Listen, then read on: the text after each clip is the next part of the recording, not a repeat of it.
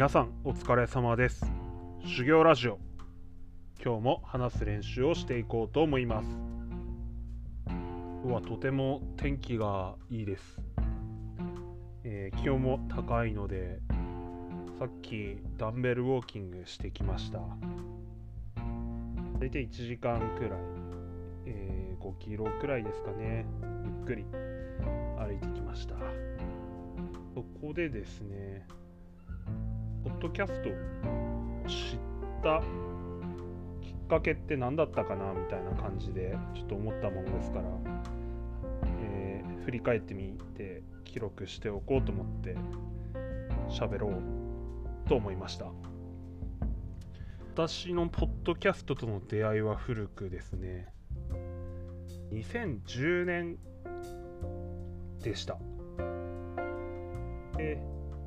かけは何かというとですねあの登山をやる上司っていうのは、えーと前もちょっと私の修行ラジオに私の過去を振り返る登山の会の時に登場した方なんですけど、まあ、その人とですね一緒に千葉千葉千葉のですねマリンスタジアムですねにロッテ広島戦見に行こうぜってなったんですね。あ、いいっすねっつって行くことにしました。それで、何で行くかっていうと、車で行くことにしたんですね。まあ、上司の車に乗っていくんですけど、まあ、夜出発なもんですから、で、まあ、行くにしたもののですね、まあ、そんなにこう話したいことも特にないし、どうすっかなみたいなところだったんですけど、まあ、それは上司も多分考えてたと思うので。で上司が何をやったかというとですねポッドキャストを流してくれたんですね、えー番組名はですね野球舌野球にしたって書いた番組でした。もうなんか昨年の2月くらい最後にもう更新されてない番組でですね。であのなんていうんですか。別にこう批判とかそういうわけじゃないですけど2010年11年くらいまでの番組っていうのは本当あるこう著名な野球人をですね紹介していったりある野球漫画を紹介していったりっていうのですごい面白かったんですけどその後やっぱお二人のこう仕事の忙しさとかですねこうライフステージが変わっていくっていうのに合わせてですねやっぱりこう頻繁に更新はちょっとされなくなったっていうのがおそらく実情なんだ実情なのではないかなと思ってるんですがまあですね。そういうのもあってずっとその2010年2011年とかのですね配信会をずっと聞いてたんですね。それがあの大体1回の配信が1時間半とか結構長くてですねそれこそこうちょっとしたドライブにはすごい良かったんですよね。でこう千葉まで向かってていく中でですね、まあ、いろんな配信を聞いて私の中でこうロッテ戦に行くっていうのもあったかと思うんですけど、えーハイディ古賀の人生に迫るみたいなですね回があったんですね。ハイディ古賀って言われてお分かりの方っておられるでしょうかね。えっ、とちょうど回数としてはですねあの2010年11月24日、えー野球児第82回配信。9階の破天荒男ハイディ古賀にスポットを当てっていう回の話なんですけど、まあ、ロッテの2軍監督とかですねソフトバンクの2軍監督も務めていてあの川崎宗則選手とかですね城島健二選手がこう2軍だった時にこうコーチとかとして指導した人です。あとはあの冬季間ですね。昔は冬季間なのか。そのメジャーの 2A か 1A にですね日本の球団も選手を派遣してそこでこう経験を積ませていた時期っていうのがあったようなんですけれどもその派遣先のチームの監督を務めていたりですね、えーあのハイディ古賀って名前は古賀秀彦なんですよね。であの熊本工業よね。ご存知あの川上哲治さんとか前田智美さんとかですね。有名な野球強い高校ですけれども、まあ、そこをご出身でですね戦後間もない頃ですよね。で、えー、当時当たり前のように4番でエースですから。でまあそっからがすごい面白いんです。この人のこう人生のこう回り方っていうのがめちゃくちゃ面白くてですね。あのご自身でも二軍監督っていう著書を出されてましてそれをベースにその野球自体の MC2 人が話していくんですけれども。めちゃくちゃ面白くてですね。まあ大学生活を経て、まあ、すみませんもう思い出してるだけでも笑ってるんですけどその巨人に入るんですね。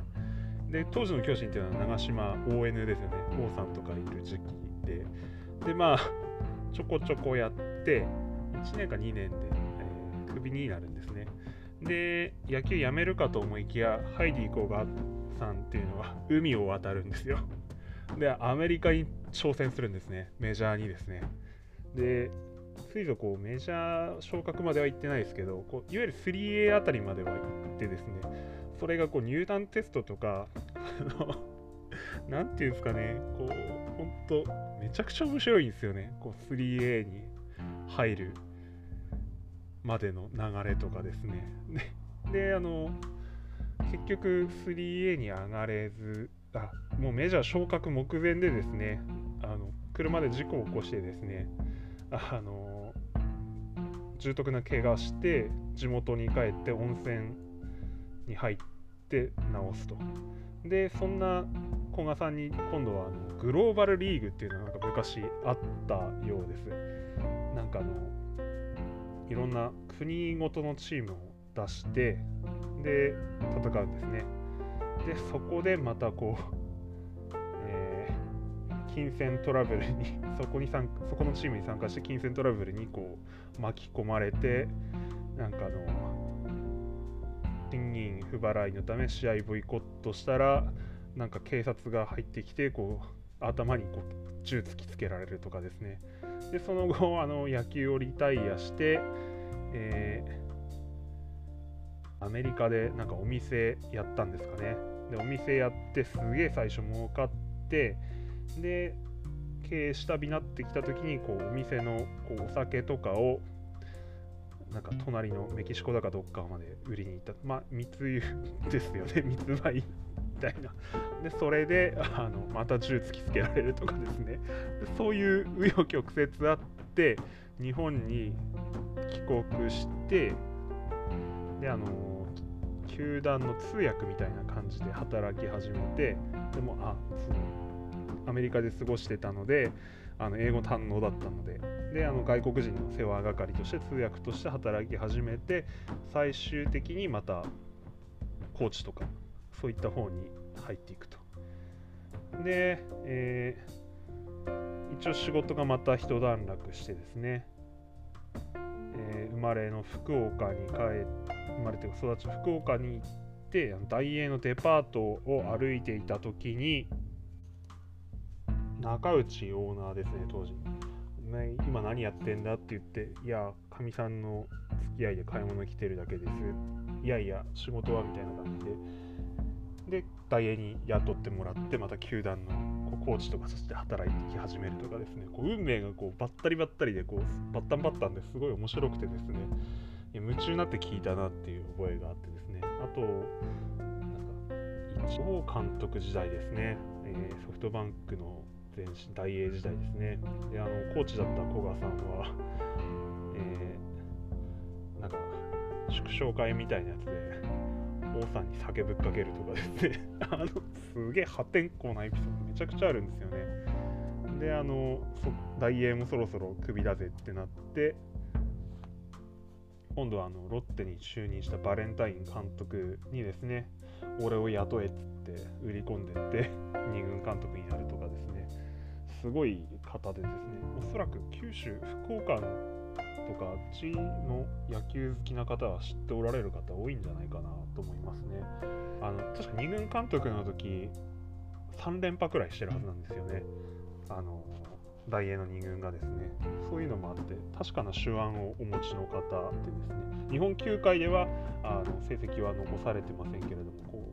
ういろんなこう人間的な面でですね、え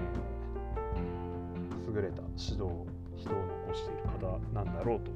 おそらく思います。まあ、そんな話をですねあの野球自体 MC がですね、えー、札幌南高校っていう、えー、北海道だとすごい進学校だと思うんですけれども、まあ、そこの野球部野球部出身の人が1人でそこのもう1人あの仲いい人が1人でですねやられててで札幌南もその人たちの代1個上の代ですねに確か甲子園出ててですねでその時のあの PL と戦ってるはずなんですね。でその時のたまにゲストでですねキャッチャーだった人とかがですね、えー、ゲストで出てあの当時の PL の選手今江ですよねロッテの。今井選手ロッテから楽天行ったですね。今井選手の対戦シーンとかをですねこう克明に語ってくれててですねめちゃくちゃ面白かったんですよね。いやあれは配球論っていうと時の放送回でしたかねすげえ喋ってくれててめちゃくちゃ面白かったです。ねそれプロに行く人間っていうのはどういう人間かっていうのをですねあ切々と語ってくれてましたですね。そんな野球自体を通じて私はこうポッドキャストと出会いずっとそれその番組だけ聞いてましてで一昨年ですかね。あの他で稲刈りかな。稲刈りで帰ってこいよって言われて、えー、私一人で帰ってる車内とかで暇だなと思ってなんかねえかなと思って歴史、歴史系面白いかもなって言って、あの、ムックスタディ日本の歴史とですね、で、古典ラジオですね、聞いたらですね、まあ、ドハマりしてしまって、それから今に至るという感じですね。えー、たっぷりハマっちゃって、なんなら自分今度喋り始めたというですね、なんともかんともというところですけれども、いやいや、あの、本当パワーあるもんですね。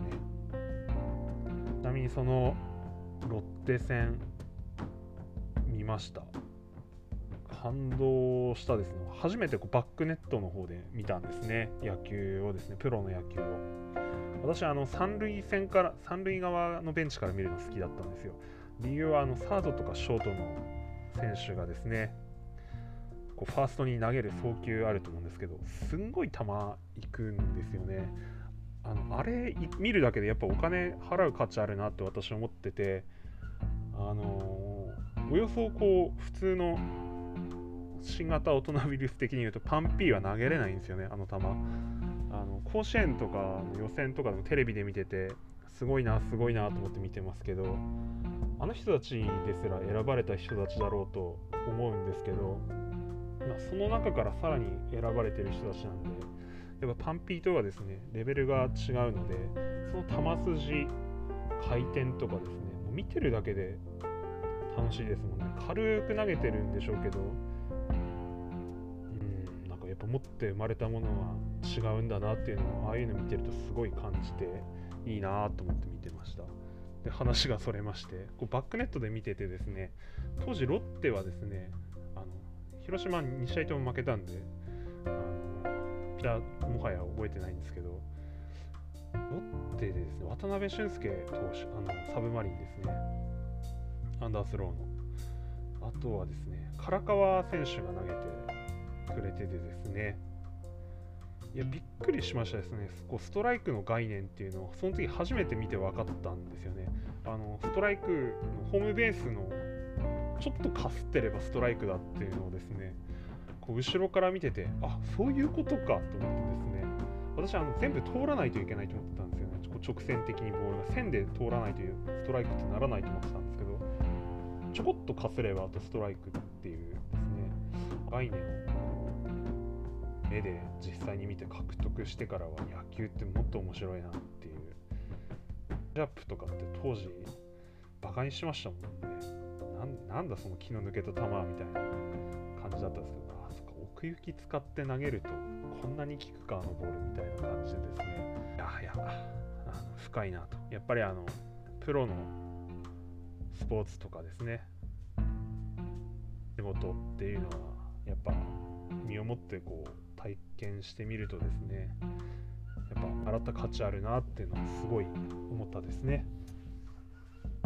こんな感じですかね。何分喋った？これ。あ15分も喋っちまった。まああと子供はまた妻の実家に遊びに行ってましてですね。今日は朝一にスーパー行って買い物をしてきました。中華風肉団子っていうですねフリマハムから出してる肉団子あるんですけどあれ138円でセールしてたんであれ美味しいんですよね。あのご存知の方おられますかね。あの私はあとプリマハムのコウくんっていうウインナー大好きでそれガバッと買ってきてですね。まあ今日はもう晩ご飯これとですね肉団子ととは豆腐買ってきたんで麻婆豆腐ですね。中華っぽく作って、